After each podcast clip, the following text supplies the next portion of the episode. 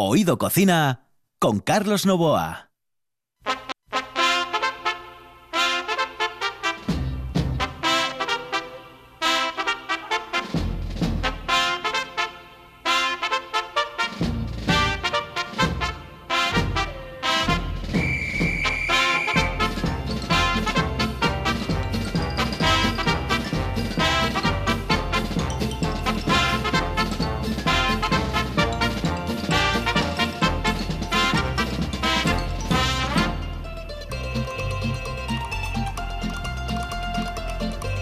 Muy buenos días. Esta es la sintonía de RPA. Estamos en Oído Cocina.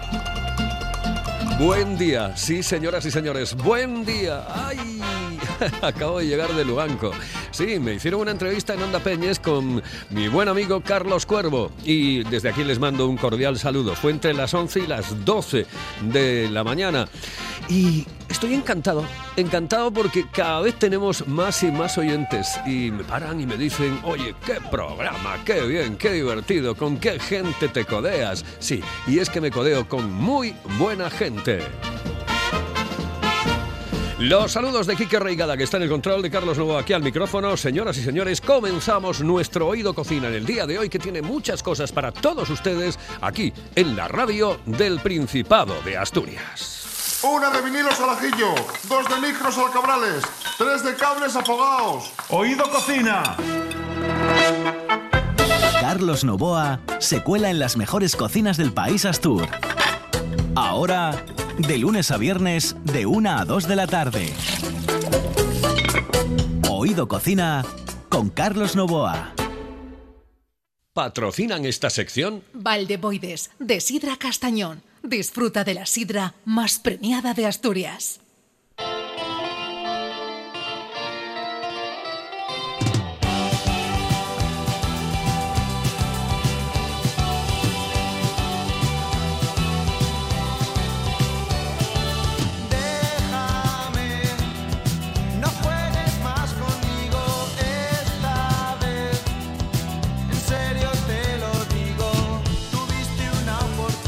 Y llegó el esperado momento con Juan García y un grande, un enorme, un formidable, Miguel Escalada.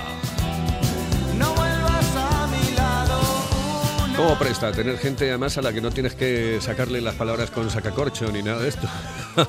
claro, toda la vida delante de un micrófono. Saludos cordiales, muy buenos días. Buenas, Buenas, muy, muy buenos días. Creo que te, te riñeron el otro día porque dijiste, joder, hablaste de dos, de tres, Sí, y no hablaste sí, de más. sí, no, me dijeron que solo hablé del Parque del Piles y del Jardín. Y bueno, que son los que me dieron la comisión, por eso hablé. de- entonces, ahí ya Eh, tengo más clientes, entonces hoy si quieres hablamos de otros. Bueno, vale, vale. ¿A cuánto vas al tanto por ciento? ¿30? No, son 70, 100.000 100.000 euros cada vez que hablo de ellos. Estupendo. Bueno, pues, eh, ¿con quién empezamos hoy? Bueno, Juan hoy, que además viene con recetas. ¿Qué recetas eh, me vas a traer después, Sí, dentro de un momentito? Una salsa de cebolla, eh, ¿Cebolla? para el hígado encebollado. Eh, Es un secreto que tenía mi madre de aquella cuando tenía oh, qué bien, qué bien. Y eh, hacer picante al estilo natural, que hay mucha gente que le gusta el Picante, al picante. estilo natural. Eso me va muy, pero que muy bien. Hace un momento me pusieron unas patatas bravas que estaban muy ricas, tenían eh, mucho picante y a mí es que me encanta el picante. Pues yo te pasé luego de guindilla asturiana. Yo soy de los de llorar eh, cuando estoy comiendo, me Pues lo encanta. tenéis claro ahora, que viene la orden del prostíbulos cerrados, entonces... Oye, Miguel, hablamos de los sitios que nos quedan por ahí. Unos 300.000. 300.000. Sí. 300.000. Bueno, vamos a hablar de dos muy significativos que no son el jardín ni el Parque del Piles. Perfecto. Es el Náutico de Gijón, Ajá. ubicado enfrente de la escalerona, como casi todo el mundo sabe. Todo el mundo lo sabe. Bueno, pues fue la primera sala de fiestas que hubo eh, elegante en Gijón, digamos, ¿no? Porque lo otro era lo que se llamaba bailongos, ¿no? Eh, y luego eh, no tiene nada que ver con la figura que hay ahora. Era una sala, pues, donde venían las primeras y buenas atracciones en. ¿Era en grande? Gijón. Bueno, sí, tenía un comedor, mm, o sea, lo que eran las pistas más un comedor era, en principio fue como restaurante, ¿no? Era el náutico restaurante y baile, ¿no? Y ha- hacían bodas y tal. Y luego tenía los jardines, lo que es eh, la, la plaza actual, era todo jardines con mesas y tal, ¿no? Eh, era, pues ahí pues vino por primera vez Rafael, ¿Ah, sí? eh, por ejemplo, ¿no? Y venían ya en la época de los conjuntos, pues venía gente como los relámpagos, eh, bueno, lo que estamos hablando de los años 60, aunque la sala empieza a funcionar ya casi a últimos de los años 40, eh, como restaurante, de 50 es restaurante. Y como anécdota diré que por la edad eh, mm, eh, no, no podía entrar yo a la sala, por la edad, ¿no? Y entonces tenía unas cortinas que tapaba todo lo que era la sala de baile. Y, y entonces cuando entraban unos amigos poco mayores con su pareja, para, hay que acordarse que en aquel tiempo eran, entraban la parejina, ¿no? Sí, sí. Los, los que iban a casarse. Entonces les decías, oye, mira, pones así la cortina, la pones de lado para que poder nosotros, los críos, escucar por allí, mirar, meter el huello, ¿no? Y, y había una atracción muy fuerte en aquel tiempo que era Gianni Ales. Gianni Ales era un italiano que, que bueno, grababa todas las canciones aquí, eh, éxitos de San Remo, por ejemplo, ¿no? Ujú. Ya, Renato Carosone, bueno, toda esta gente que... Joder, Renato que triunfaba, Carosone, sí. uno de Y- mis ídolos, sí. bueno, pues entonces, este, eh, con Gianni yo iba a escuchar y el cabrón del camarero, nunca mejor decirlo, llegaba y tapaba el, el- por donde mirábamos, ¿no? Pues después de unos 60 años, 50, 40, de no sé cuántos años, me presentan al camarero que, que, que tapaba, ¿no? Y digo, oye, ¿tú cómo eres tal que nos...?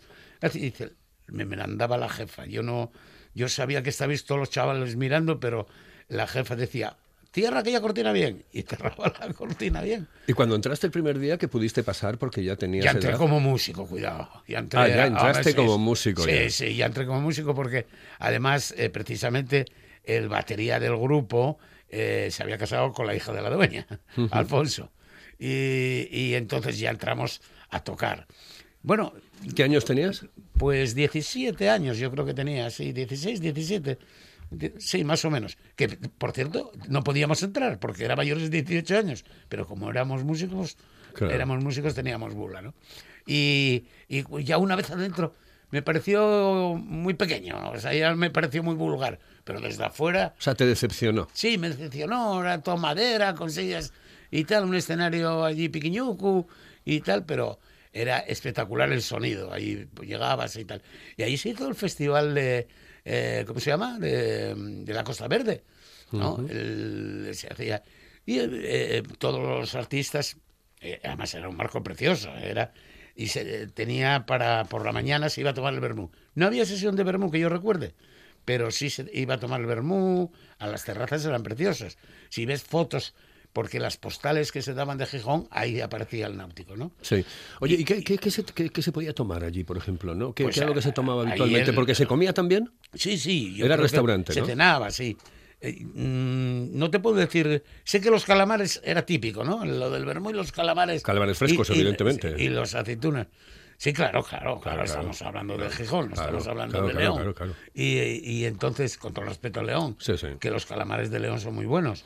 Si los pescas con el anzuelo de lo- del 8, pues sí. Entonces, el tema es que el náutico era. eh, mm, volvemos a, a- a lo que decíamos el otro día de la calle corrida. Era para que se te viese, ¿no?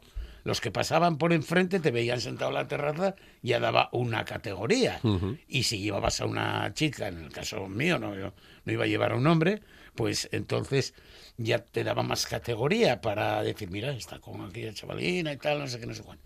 Porque el paseo de los chavales jóvenes era talmente enfrente, el muro, que era desde la escalera 1 hasta la escalera 2, que hoy será la 25, porque como cambiaron todo, Sí. pero hasta lo que era la escalera 2, ese era cuando ibas caminando, eh, con la pandilla por un lado de chicos y por otro lado de chicas, y luego dabas una vuelta con la que te quería dar la vuelta contigo, claro, no, no podías eh, hacer eso. Y luego, eso es náutico, ¿no? Que un- eh, yo aconsejo, ahora que hay esto de Facebook y todo eso, que hay fotos, veo verdaderas fotos preciosidades. Es que lo- tendría que haber una exposición de fotos de, de- de locales que hayan desaparecido en Gijón. Estamos en ello Estaría- en un libro, estamos en ello haciendo ahí, preparando un libro, pero es muy difícil encontrarlo, ¿eh? Porque antes no le dabas el aprecio, no había móviles, y no le dabas el aprecio que le das ahora. No, eh, eh, yo creo que hay que ir más que nada a las hemerotecas de los periódicos que ahora son digitales y ahí se podrían conseguir algunas fotos, sobre todo de actuaciones. Pero claro, hay que saber el día, eh, cuándo vino. Normalmente era por el verano. eh, eh, Sí, con, con la- meter las agosto. pero ¿eh? mira, Juan concretamente que ayudó y hizo las exposiciones esas que hicimos con Tinareces y tal, sabe el, tra- el trabajo que es escoger fotos, eh, ponerle los pies como de foto como lo hacía Sí, Tini claro, y claro. Luis Miguel Piñera y todo eso. Eso parece tan fácil como que yo, por ejemplo, ahora estoy haciendo un libro sobre los músicos, eh, sobre las orquestas y los conjuntos, y resulta que no es tan fácil. En, en cinco componentes, entre ellos mismos no se acuerdan del nombre del batería, por ejemplo. Dice, oye, ¿cómo se llamaba el batería? Para ponerlo abajo, ¿no? Sí. Ah, no me acuerdo. Pero coño, era compañero tuyo, aunque tocases. Hombre, hay una solución que es eh, Facebook, ¿no? Eh, si tienes unos eh, muchos seguidores, lo que puedes poner es la foto Sí. y seguro, seguro, seguro que muchos van a reconocer a algunas de las personas que están Te allí. digo por experiencia que he puesto muchas fotos y... y, mm, Bueno, es que a ti, te, a, a ti te solicitan muchas veces, oye, ¿quién era Sí, este Miguelín? Sí, sí, pero sé la- las que sé. Pero recuerdo que, que la última vez que estuve con Carlos Martagón eh, buscando al batería de un grupo que había tocado con él que se llama Los Peniquis o Pequines, eh, eh, el, el Carlos Martagón decía el Patatu. Digo, pero no tendrá un nombre, el Patatu, ¿no? Y, y encima falleció. Y, y estuvimos en la felguera buscando hasta que apareció el, el nombre que Rubén. Y entonces ya puedes hacer la foto. Porque si pones una foto y pones tres y uno no aparece, no, pues, pues, pues le va a parecer mal a la familia y todo eso. Entonces cuesta mucho trabajo localizar esas fotos. Pues le recuerdo a los oyentes de RPA que estamos en eh, Oído Cocina y que estamos recordando aquellos eh, lugares que desaparecieron de Gijón. Eh, vas con otro más. El Acapulco. ¡Ah, Acapulco! El Acapu- ¡Ay, el ese sí, Acapulco- me acuerdo yo! El Acapulco es el, actualmente es- existe. No tiene nada que ver, aunque se respetó, por ejemplo, el escenario, pero se quitó la, la escalera real que había que bajabas y parecía que estabas en el Titanic. Sí. ¿eh? Y el Acapulco era una sala también con muchas atracciones. Ahí debutó Rafael. ¿eh? ¿Sí? Ahí, ahí debutó Miguel Ríos, ¿eh? que el pobre. Lo, ahí tenía un encargado, porque era una serie de socios, que era Pen- Pendás, que era el, que, el mismo que llevaba y programaba el Manila de Candás. Y entonces, ahí el primer día que llegó eh, mm, Miguel Ríos, eh, el- con todo respeto, voy a, a imitar a Pendás que decía, no puede ser, Monín, Monín, Monín, no puede ser, hombre, ¿cómo vas a cantar tú, tú aquí? Monín, no, hombre, no, Monín. Y entonces Miguel Ríos le dijo, mire, hombre, había llegado un tren y tal, y, y dijo, deme por lo menos la oportunidad de la noche para sacar para, la Para el vuelta tren, del para la tren. vuelta. Bueno, pues le dijo, bueno, te- vas a actuar por la noche. Y le dejó por la noche y luego estuvo una semana. Ah, y recuerdo que cuando, cuando vino Miguel Ríos a presentar el libro de Luis Miguel Piñera, eh, el Poplayu, pues mm, fuimos a cenar con él y le dije, tú fuiste el inventor del playback. Y dijo, no, chico, inventé muchas cosas, pero eso no. Dije, pues sí, porque el cabrón de Pendas eh, lo hacía, que en pleno agosto, Miguel Ríos, en la pérgola, ponían el disco, el twist de la pedra madura, y, y Miguel Ríos de smoking con aquella pajarita que tenía de estrellitas y camisa de estrellitas, se ponía a bailar el twist. Entonces la verdad es que nos subíamos a la pérgola a reírnos un poco de... Pero el Acapulco era muy importante, ¿no?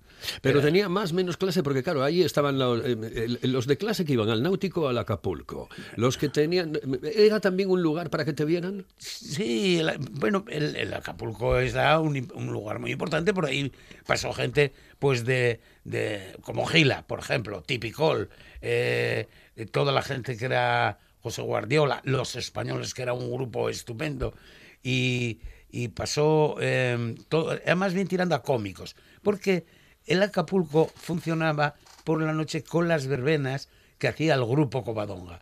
El grupo Covadonga no tenía de aquella locales, local propio, y el centro asturiano sí lo tenía, pero era muy pequeño. Ubícame el Acapulco para la gente que no haya es conocido lo el que es el. Hernán Cortés en la Cuesta Sí. Correos, lo que es el casino actualmente. El casino. El casino. Eh, eh, Yo creo que así lo, lo dejamos mejor, ¿no? Sí, sí. Eh, subir el- Mercado del es la Sur, calle el Padilla, casino... es la es calle Padilla, pero, pero bueno, la gente eh, enfrente de Correos, eh, decía, ¿no? Y estaba el Tiner Hernán Cortés debajo del Acapulco. Y ahora el Acapulco sigue existiendo y sigue llamándose el Acapulco. A, a mí, ¿sabes que es una de las calles que más me gusta esa de, de Gijón? De aquella abadía. Sí, me encanta. Ah. Es, tiene un, eh, tiene un, un glamour especial. Sí, a mí me, me encanta. Allí había calle, enfrente del. Acapulco un barín que se llamaba El Petit. Y era tan pequeñito, tan pequeñito, y ahí parábamos toda la gente relacionada con la música. Tocas en el Acapulco, tocas en el jardín, ibas ahí y tal, El Petit. Patricio se llamaba, recuerdo, el- ahora no sé quién, quién lo tendrá, que, que funciona, que lo veo, pero no sé quién lo tendrá. Y entonces llegabas y había más gente fuera que adentro. Claro. Toda la calle cubierta por gente relacionada con la música. Y el Acapulco, desde luego, pasaron.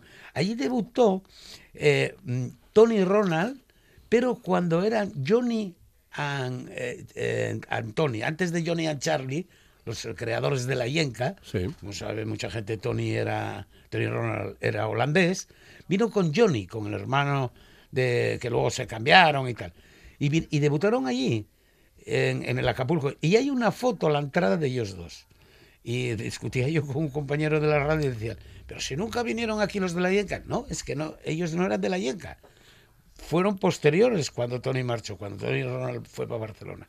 Y vinieron los cinco latinos, y era muy importante. Y luego tocaba allí la orquesta, que era, eh, bueno, tocó Antolín de la Fuente, que era padre, ¿eh? Sí. El, eh, los Parris. Sí. Tocó Jerónimo Granda con los cinco del Principado, tocaba la batería.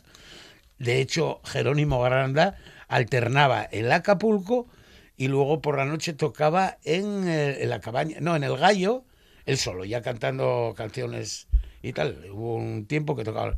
Y, y bueno, gente muy importante por el Acapulco y siempre estaba a tope. Pero lo más significativo era las verbenas del grupo, las verbenas de, de todos los sitios, ¿no?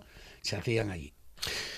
Y Bien. lo dejamos aquí Eh, porque sí, quedan otros porque 500 no, más. es que si no, para la semana que viene no tenemos. Ah, sí. ¿No tenemos? ¿Tenemos por seis años? Pues por eso, esos son los que yo quiero seguir con este programa. ¿eh? Así que ya sabes, la próxima semana estás aquí. Pero claro, mm, hoy me traes a Juan y Juan con dos recetas de esas. Una que me va a encantar, la otra no lo sé. Lo del hígado encebollado no me gusta. Le gustaba a mi padre que en paz descanse y era eh, una de las comidas eh, más maravillosas. Y sé que le gusta a mucha gente, así que dame el secreto, ese maravilloso secreto de la receta de hígado encebollado. Pues sí, mucha gente iba exclusivamente de Gijón a Vega, que era donde tenían mis abuelos y mi madre el, el- el bar. ¿Dónde Y estaba eso? En, en Vega, en Los En la- Puyos. En la Camocha, cerca de la Camocha. En Los Puyos, el cruce Gijón, Vega, Pola de Siero.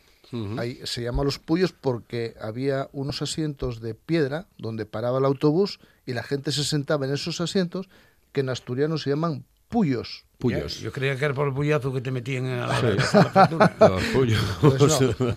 Entonces... Era como un eh, talluelo casi, ¿no? Sí, ¿qué pasaba? Que lo pri- yo el hígado tampoco me gusta. Yo a mí no me gusta, como no me las gusta. criadillas. Empezamos bien. Sí. Como las No, criadillas. las criadillas, por favor, nada, eso ni inventarlo. Por Pero, favor. ¿qué pasaba con el hígado? Que lo primero que desaparecía de la bandeja era, y de la mesa era, el pan y la salsa. Claro. ¿Qué tenía la salsa? Pues mm, es una cosa muy sencilla, pero bueno, es un invento que le surgió a mi madre. ¿no? Entonces es muy sencillo. En una sartén con Sí. aceite de oliva Sí. se parte la cebolla, se trocea. Hombre, eh, mi, madre lo, Chiquitina. mi madre lo hacía para 40 raciones, eh, porque lo cogía luego y lo metía en la nevera, esa salsa, ¿no? claro. Ahora, bueno, se puede hacer a la medida para que le guste el hígado encebollado, pues bueno, sobre la marcha para una o dos raciones, para un día, o meterlo en la nevera y durar una semana tranquilamente. Aceite de oliva en un cazo, se fríe la cebolla trozadina, Sí. cuando la cebolla está ya dorándose, se le echa sal y pimentón para que dé un poco de color. Se termina de hacer y simplemente luego es pasarlo por pasapure. Yo no sé ahora la Thermomix cómo lo dejará, pero el pasapure que había antiguamente en todas las casas Mejor, siempre lo mejor. dejaba exactamente, lo dejaba con digamos Con algunos el gran- granitos, sí. Exactamente. Entonces, bueno, eso, mi madre lo metió en la nevera y con el hígado, el hígado es hígado de ternera que troceas y lo fríes y cuando ya está en la última fase de la fritura, se le añade la salsa de cebolla, se rehoga con ello para que caliente la salsa y a la mesa. O sea, es una receta súper sencilla, pero que la gente va a valorar si lo prueba. Rico, rico, rico. Eh, no me gusta el, el, eh, hígado encebollado, pero en cualquier caso me da la sensación de que lo que voy a tomar es esa receta eh, para acompañar a otra historia, eh, que podría no ser el hígado encebollado. ¿Sabes con qué me da la sensación? Con magro de cerdo, por ejemplo. A lo Pues mejor sí. igual va con eso. Bueno, pues em, eh, ahora vamos con lo del picante, Juan. Sí, lo del picante es también una receta casera y natural. Pues es decir, hay mucha gente que le gusta. Es un picante líquido que se hace como. Eh, pues volvemos con el- la misma sartén con aceite de oliva. Las guindillas que en Asturias tenemos eh, eh, en todas las huertas, que son normalmente guindillas verdes, esas por el rabo se les mete una aguja con un hilo, ¿eh? Se les inserta, se les deja secar hasta el año que viene. Quedan secas y rojas. Esas guindillas se trocean en aceite de oliva, se deja cocer, se deja rehogar y ¿qué pasa? Que el picante pasa al aceite. Eso luego volvemos a hacer lo mismo. Lo pasamos por el pasapuré y ahí queda un líquido rojo y ese líquido pica, Lo que no está en los escritos. pero sí. pica. Sí, sí, Que a la gente le había que avisar, oye, echan dos y o además, tres que es un- veces. y además, Juan, es un, eh, un picante natural. Es decir, por ejemplo, no sabe cómo es el tabasco. El tabasco yo no lo puedo tomar porque es que sabe. Sabe, sabe a algo, a algo que no... Una cosa es que pique y otra cosa es que sepa el picante. Y el picante, si no sabe, mejor. mejor. Esto es aceite de oliva eh, impregnado pues, Absolutamente pues- natural. pues de la guindilla. O sea que es totalmente natural. Semana que viene, a ver, ¿qué locales tienes pensados en la Ah, cabeza? no, cualquiera, al azar. Tenemos, ya te digo, si De- hablamos del, de del Oasis, por ejemplo. El Oasis eh, tuvo la, bueno, la, la cosa de, de que fue cabaret también. Sí. Bueno, pero no tenía la importancia del Parque El Piles ni del jardín. En tal caso, el Rocamar. El Rocamar. Y por supuesto, el japonés. El japonés fue muy importante para la juventud. Y el City Club, que, que fue el antiguo Arrieta.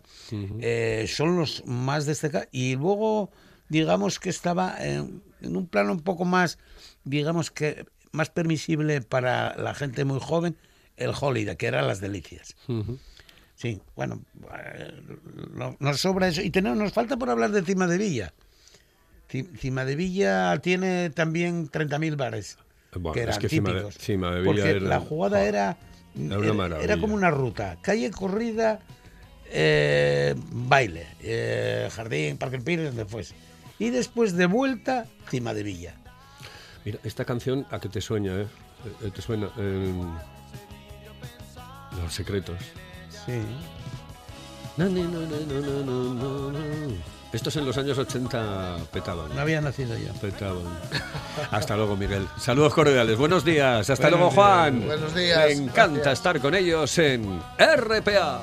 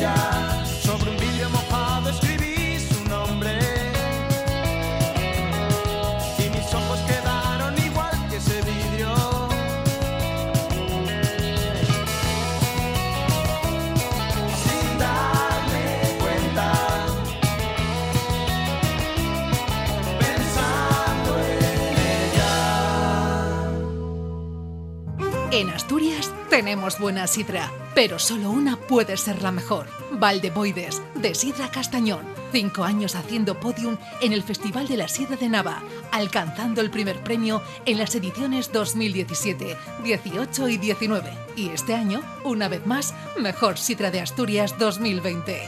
Valdeboides, de Sidra Castañón. Disfruta de la sidra más premiada de Asturias. Oído Cocina. Con Carlos Novoa.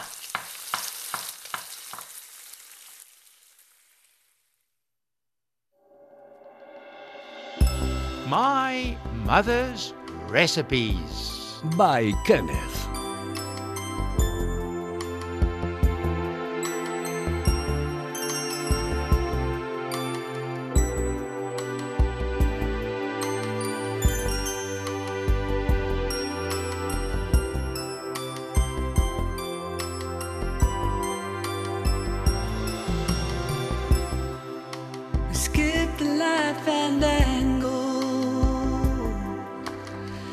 Y se nos ha puesto con esta canción, ya eh, eh, ganas ya de bailar. Ya tiene ganas de bailar. Y eso que el programa no, es- no es por la noche como era antes, ahora es a mediodía.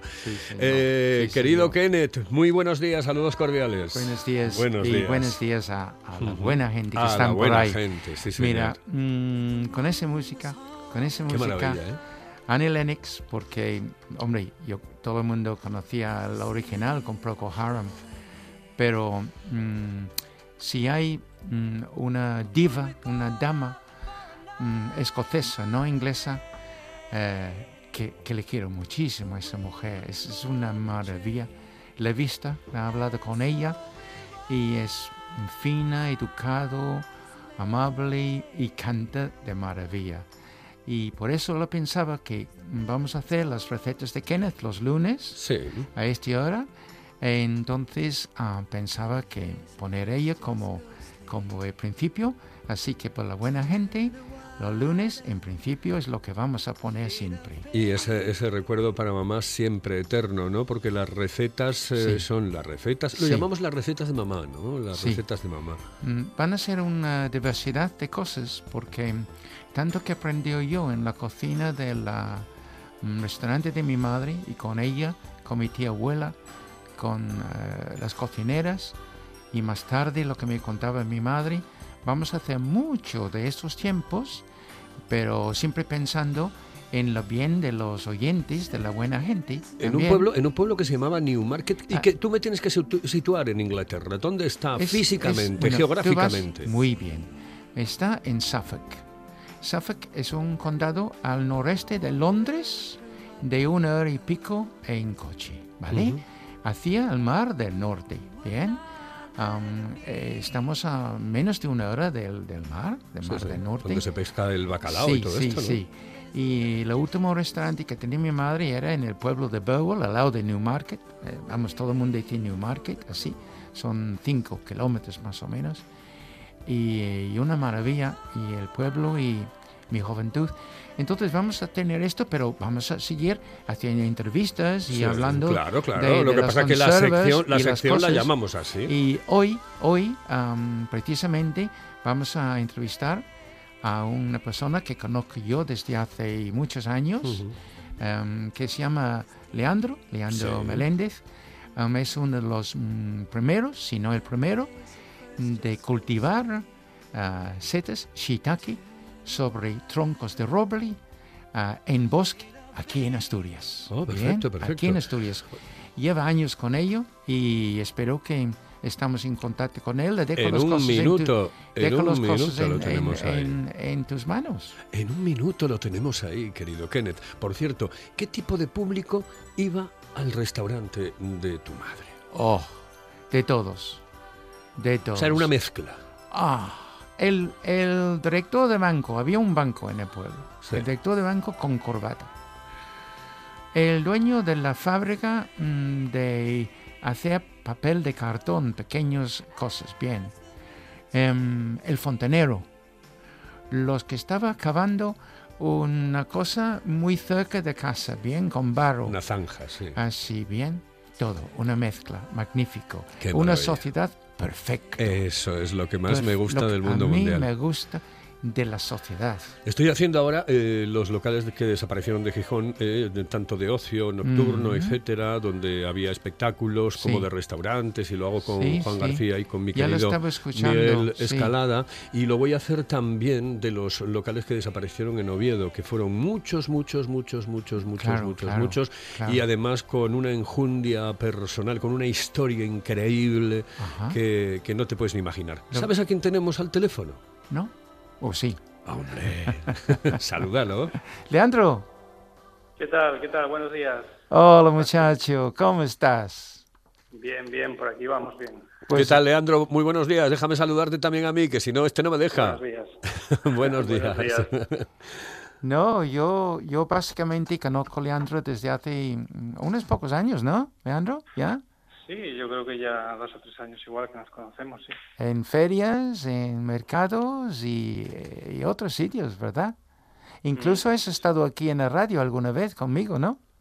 Sí, me invitaste una vez a... La buena tarde, sí señor, sí señor.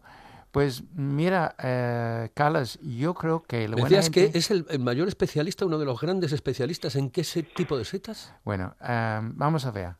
Eh, aquí en, en Asturias y en toda España, yo creo que él ha sido uno de los primeros, si no el primero, en cultivar eh, la seta shiitake, shiitake, que es una seta que vi- vienen de Oriente, de Japón y Sí. de China, shiitake, Sí, con ese nombre. que se puede comprarlo en, en fruterías, en mercados, pero lo que ocurre es que él quería hacerlo en plan ecológico y por eso es uno de los primeros, porque él cogió ah, troncos, o tenía troncos de madera, de roble, en bosque y cultivarlo ahí al aire libre, Ujú. ah, en plan ecológico, y eso es lo que él ha hecho y tiene una demanda, yo creo que impresionante todavía, ¿así? Leandro, ¿cómo, ¿cómo son las características de esta, de esta seta concreta?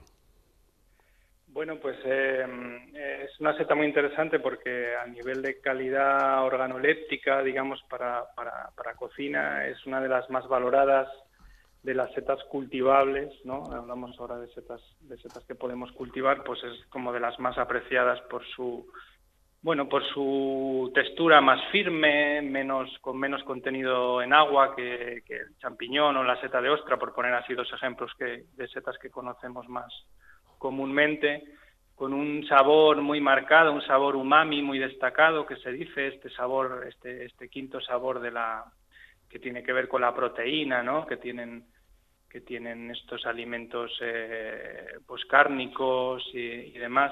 Entonces es una seta muy versátil también a la hora de cocinar porque admite muchas elaboraciones, deshidratados. Eh, es una seta que se puede hacer tanto guisada como salteada, eh, incluso cruda, marinada, etcétera, etcétera.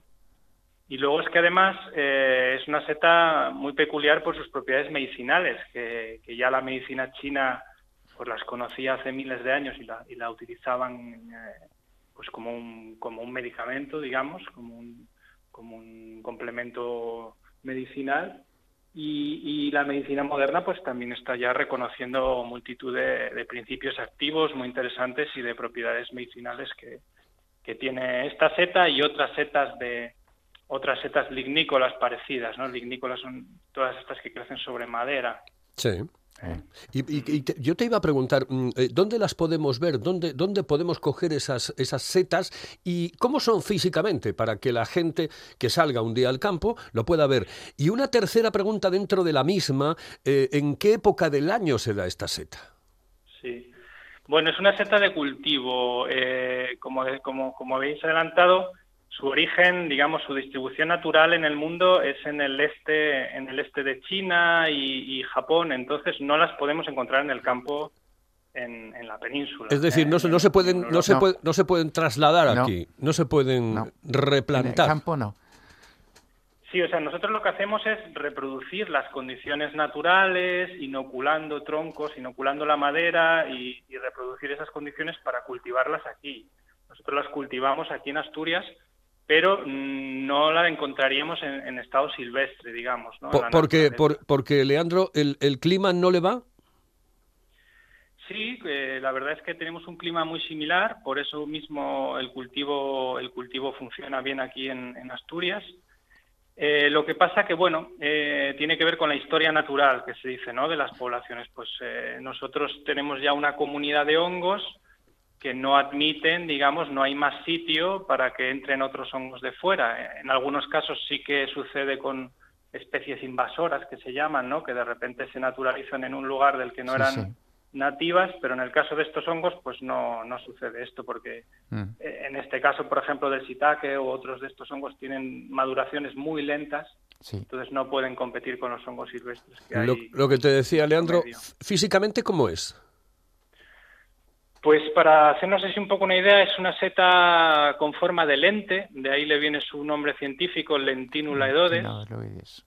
¿eh? Es una seta de un color pardo, grisáceo, en, en- en el sombrero, con unas escamas blancas Preciosa. y, y con un pequeño velo, una especie de encaje que cubre, que cubre digamos, eh, la parte de las, de, las, de las láminas, la parte in- interna de las láminas que es blanca. Es como una especie de velo blanco que se va rompiendo según, según va madurando. ¿no? Esas son un poco las Es, características es, que... es precioso la seta, ¿verdad, Leandro? Mira, mm, Sí. solamente mm, hacer un marinando, marinando las setas en, en crudo Mm. y presentándolo, las láminas que están preciosas, ¿verdad, Leandro? Es, Claro. es, es muy bonito, muy bonito. Leandro mencionando, tú estaba mm, hablando, Carlos, y preguntando si se puede verlo en el campo. Él tiene muchos conocimientos de otras setas que sí encontramos en el campo. Uno que también, que es muy importante en el mundo de la medicina y la medicina que vienen de, de la China, Japón, es el Ganoderma, el reishi, ¿verdad, eh, Leandro? Efectivamente, sí. Y esto eh, él ha encontrado, y yo tengo un sitio casi secreto aquí en Asturias, No, pues entonces donde no lo digas, crecen, no lo donde digas, no lo crecen, digas. donde crecen en troncos de árboles viejos, aquí. Bien, y es una cosa... Tú, y bueno, lo mismo pasa con la oreja de Judas, ¿no? Que también tú tienes alguna experiencia La con oreja de eso. Judas o, o el maitake. Por supuesto, Lo, claro. lo conocemos con este nombre Claro, comercial japonés, maitake, pero, pero la grifola frondosa, ¿no? Es, claro. es ¿Puedo- una seta que también se da en nuestros bosques. Claro, puedo preguntarte un poquito sobre el mundo comercial, porque mm, yo te conocía cuando encontramos, yo creo que sí fue en Santularia de Cabranes, bien, cuando Ángela, que estaba haciendo aquel mercado que ha desaparecido, me presentaba, es hace unos años, Sí. y después en Agropec también hemos conocido. Y, mm, y sé que mm, cuando yo quería comprarlos, pues tú ya había vendido todos. Y no sé, eh, porque hemos pasado por un tiempo ahora em, un poquito mal y seguimos pasando un poquito mal con los hoteles y los restaurantes. Pero si les pregunta, porque yo lo encuentro el shiitake en varios sitios, en varias am, tiendas, pero tú personalmente, tu producción, que tienes bastante ahora, qué tipo de producción tienes y, y cómo es tu manera de comercializarlos, por favor. Bueno, nosotros nos destacamos un poco por, por, por, eh, buscar la máxima calidad posible, ¿no? Porque sí que ya hay muchos productores en España de, de esta seta. Lo que pasa que, bueno, se hace un poco de forma más industrial, buscando grandes producciones. Y, y entonces, mm, pues nosotros lo que hacemos es eh, intentar cultivarla mm, de la manera más natural posible, de manera que casi fuera como si fueran shiitakes eh, recolectados en, en el bosque de manera natural, ¿no? Sí. Entonces, mm, eso, eso, eso por un lado y, y- y luego por otro lado que, que intentamos, pues eh, siempre que podamos hacer una, una venta directa, es decir, que no trabajamos con distribuidoras, de manera que así el canal eh, es mucho más corto, el canal de distribución y llegan con mejor, con mejor condición, digamos, con mejor estado a- al cliente final con más calidad. Entonces, eh, en esos dos sentidos, pues eh, destaca un poco nuestro producto frente frente a otros, ¿no? Lo hacemos todo también en ecológico, por supuesto. sí, sí, sí, sí. Mm. Y Pues, entonces es el trato directo eh, que, que nosotros hacemos con tanto con restaurantes como con tiendas de producto ecológico, gourmet, fruterías especializadas. Pues Leandro, que, que- que me ha encantado, que, que- que ha sido un placer, pero me gustaría que estuvieses en el estudio. Yo no sé si tienes un día la posibilidad de venirte al estudio eh, y estar con nosotros. también el teléfono es tan frío, ¿eh? es Ya, tan ya. frío y se... buah, Sí, se no, nos no, va. te, no te preocupes, va a venir. Ah, perfecto. Yo- perfecto. yo te puedo Tú- garantizarlo. Tú me lo garantizas, Sí, sí, si sí. tú me lo Lo garantizas. tengo, lo tengo controlado. Palabra de británico, ¿Verdad, chico? punto. Intentaremos hacer un hueco, sí. Muy Eh, bien, muy bien. Leandro, un saludo muy fuerte desde RPA, desde nuestro programa, desde Oído Cocina y que te lo pases muy, pero que muy bien, que tengas un buen día, una buena semana. Igualmente. y- Bueno, pues gracias a, vosotros por invitarme. Un saludo. Muchas gracias. Eh, Pues Kenneth, en un instante seguimos porque ahora vienen tus recetas aquí. Ay, en sí. Oído Cocina, sí, Ah, sí, claro. bueno, vale. Vienen vale, ya. vale.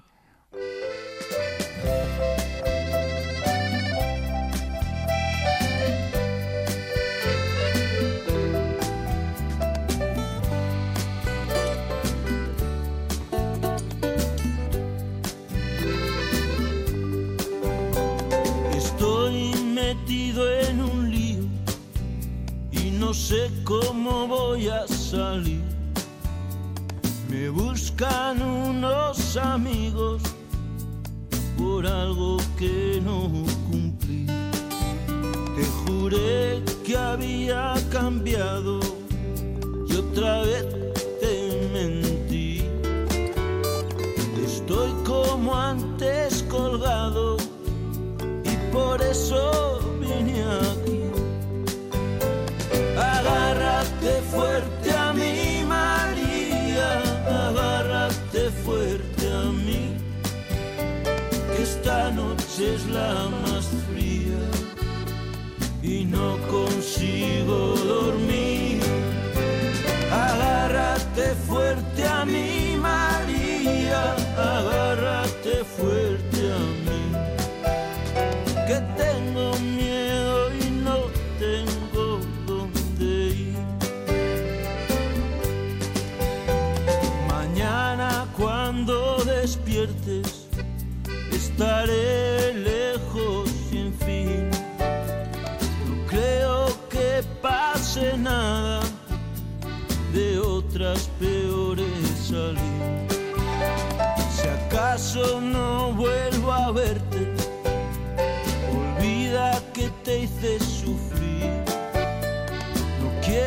si desaparezco que nadie recuerde quién fui. Agárrate fuerte a mí, María. Agárrate fuerte a mí. Que esta noche es la más fría y no consigo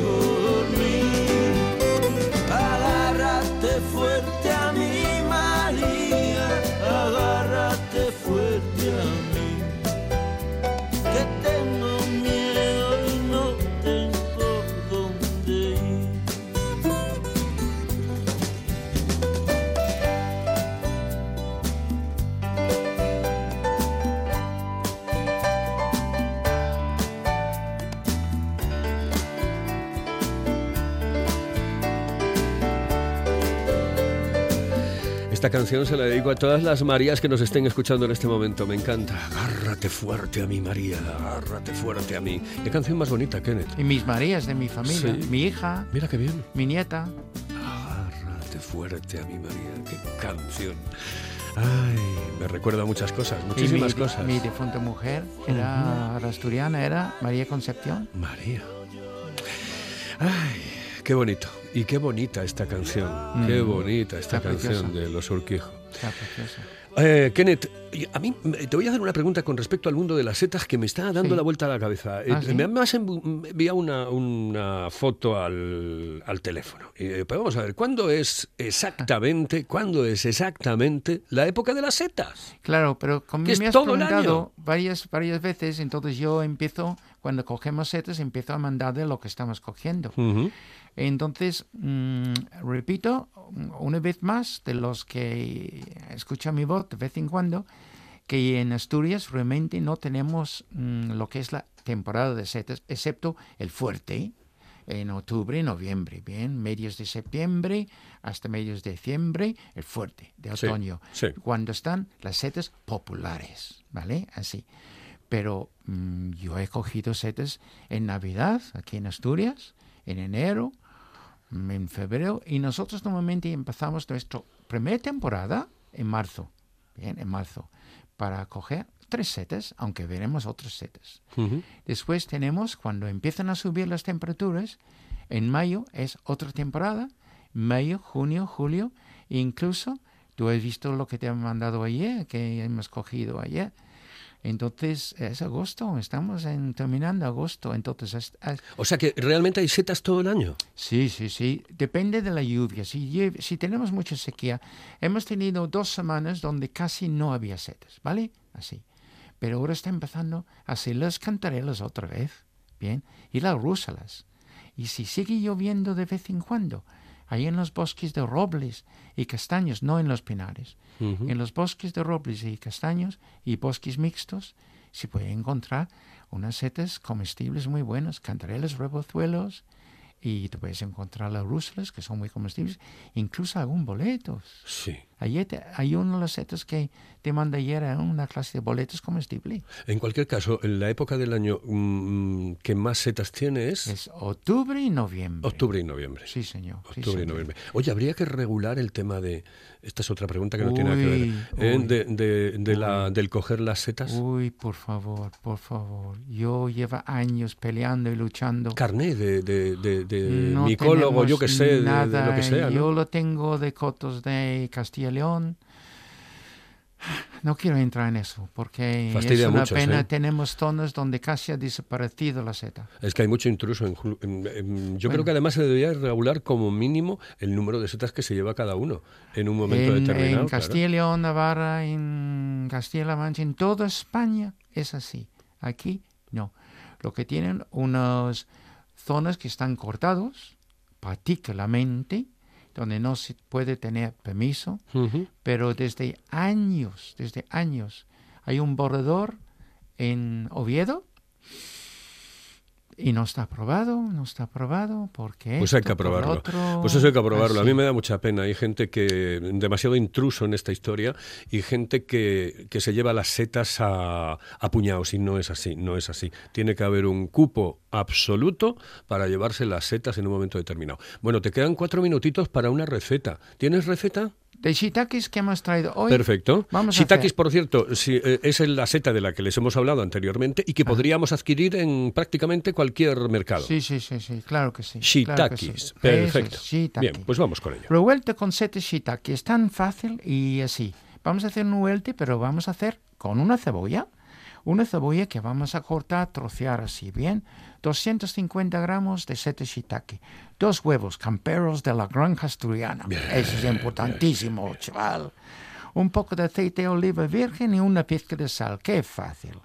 La cebolla en trozos pequeños y con el aceite hasta que quede transparente. Todo el mundo sabe hacerlo. Muy bien. Las setas ya tenemos limpios. Vienen muy limpios. Si quieren con un cepillo o un poco de trapo, si ves algo, limpiarlo en trapo húmedo, pero normalmente vienen muy limpios. Bien, así. Cortamos en láminas y a la sartén. Y a fuego suave, hasta pierden el agua. Tiene muy poco agua. Echamos un poco de sal. Muy sí. poca agua, muy poco agua, no, no tenemos nada por ahora, ¿bien? Y porque es muy pocos minutos. Después añadir los huevos. ¿bien? Así. Y me gusta que están ligeramente batidos esos huevos, ¿eh? No me gusta No batirlos muy ahí. batido. Este sonido en mi cocina, del patio de mi casa, durante cuatro o cinco minutos la música, ding, ding, ding, ding, ding, ding. Nada, muy ligeramente batidos, así, troceados. Es como yo lo hago. Así. Eres un fenómeno, es como yo lo Bien, hago. es como hay que hacerlo. Sí, sí. Entonces, sal, bien, y dejamos que se cuaja suavemente, moviendo la sartén así, Mm. cuaja suavemente. Qué rico. Y este es mm, como hay que hacer con setas, que son setas silvestres, una seta como esto que tiene un sabor especial, porque sí tiene sabor, muchas de las setas cultivadas tienen muy poco sabor. Ujú. Hay que añadir cosas, hay que añadir cosas, bien, que es una Oh, qué pena, bien. es una pena, sí. Y ¿Qué- esto está una maravilla. Em, ¿Con qué? ¿Con qué podemos...? Esto, en unas tostas. Para nosotros un, un Esto. revuelto y punto. Unas tostas o tostadas. Sí. Y tenemos un buen vino blanco aquí en Asturias, buenísimo. Ujú. Tenemos una buena sidra. Tenemos un buen agua mineral. y Tenemos de unos cebetes caseros buenísimos. Kenneth, me dijo una vez, eh, un, eh, bueno, yo, eh, tuve que viajar por, por toda Mm, España, por, sí. por Europa, etcétera, porque sí. yo retransmitía muchísimos partidos Yo de fútbol sé, y claro, sé, fueron sí. muchos años, muchos Sí, años, sí, muchos sí. lustros. Y una vez eh, me paré con el eh, cocinero, con el chef del el Hotel Meliá, no recuerdo exactamente de qué Hotel Meliá. Mm. Y entonces le dije, ¿cómo están tan esponjosos estos revueltos? eh?". Pues Mm. Me ponía, puesto unos huevos revueltos impresionantes. Y yo le echo un chorrito de nata líquida. Claro que sí. Siempre, ¿no? Claro que sí. O sea que a esto le podemos añadir un poco de y nata. añadir más cosas también. Oye, qué rico. Añadir más cosas. Pero yo, yo te he dado un revuelto hoy para que la buena gente puedan saborar el gusto de la seta. Sí, Bien, sí. Así. Sin O sea que tiene un tener- sabor fuerte, ¿no? No, señor. ¿No? ¿No? señor. No, está muy bien. Te vas a probarlos. Yo sé Sí. que te vas a probarlos. Muy shiitake, bien. shiitake, shiitake. Ah, Oh, ¿sabes? qué bien, qué rico. Ya sabes. En- nos vamos a ir. Sí. Eh, ha sido fenomenal. ¿no? ostras, me prestó Me ha muchísimo. gustado. Bueno, Leandro sabe mucho de, de Sí, setas. sí, vamos a traerlo Pero aquí. tienes que traerlo aquí al Vamos estudio, a ya traerlo sabes. aquí. Sabes que soy enemigo del A- teléfono. A, ver si le traen un tronco también para que tú puedas ver cómo lo hacen. Es, es, es bonito, bonito. Y le puede explicar, la gente puede ir a visitarle también y Ah, a- ¿sí? un fin de semana. Sí, sí. El próximo día vamos a dar unos detalles de eso, ¿vale? Tenemos pendientes unas cervezas en dos sitios. Sí. eh, eh, así que, te- que no, no me vengas con rollos, que eso tenemos que ir a tomarnos un par de cervezas sé, allí. ¿eh? Tengo que volver otra vez a hablar con el de Fish and Chips y esa comida ocupado. maravillosa. Estoy Ya lo, sé, ya lo sé, ya lo sé, ya lo sé, lo sé. Entre setas y haciendo mermelada El otra tiempo- vez este fin de semana. Eh, el de es- limón, de limón. Sí, señor. El tiempo es oro, como dices tú. Sí, ¿eh? señor. ¿Cómo se dice en inglés? ¿El tiempo es oro? Ah, time is gold. Time is gold. Joder, pues eso, Eso lo sabía yo. Nah, Creí que era tan fácil, tan fácil. Ah, eh. Era para, qué cabrito. para, para ese Qué sonrisa tuyo, para ver que estás Sí. sonriendo. Y No, es que estaba, estaba dando. Mm. vueltas a la cabeza y decía yo, time is gold. Digo yo, uy, me, sien- me suena muy fácil eso. Eh, Kenneth, un placer. Muchísimas gracias. Igualmente, Saludos igualmente. cordiales. Buenos días. Eh, nosotros nos vamos. Esto ha sido Oído Cocina. Siguen en RPA, siguen en la sintonía de la radio de Asturias, la radio del Principado de Asturias. Y nos iremos con las noticias porque tenemos que saber qué pasa en el paraíso. Saludos, buenos días y hasta mañana. Pero cómo explicar que me vuelvo vulgar al bajarme de.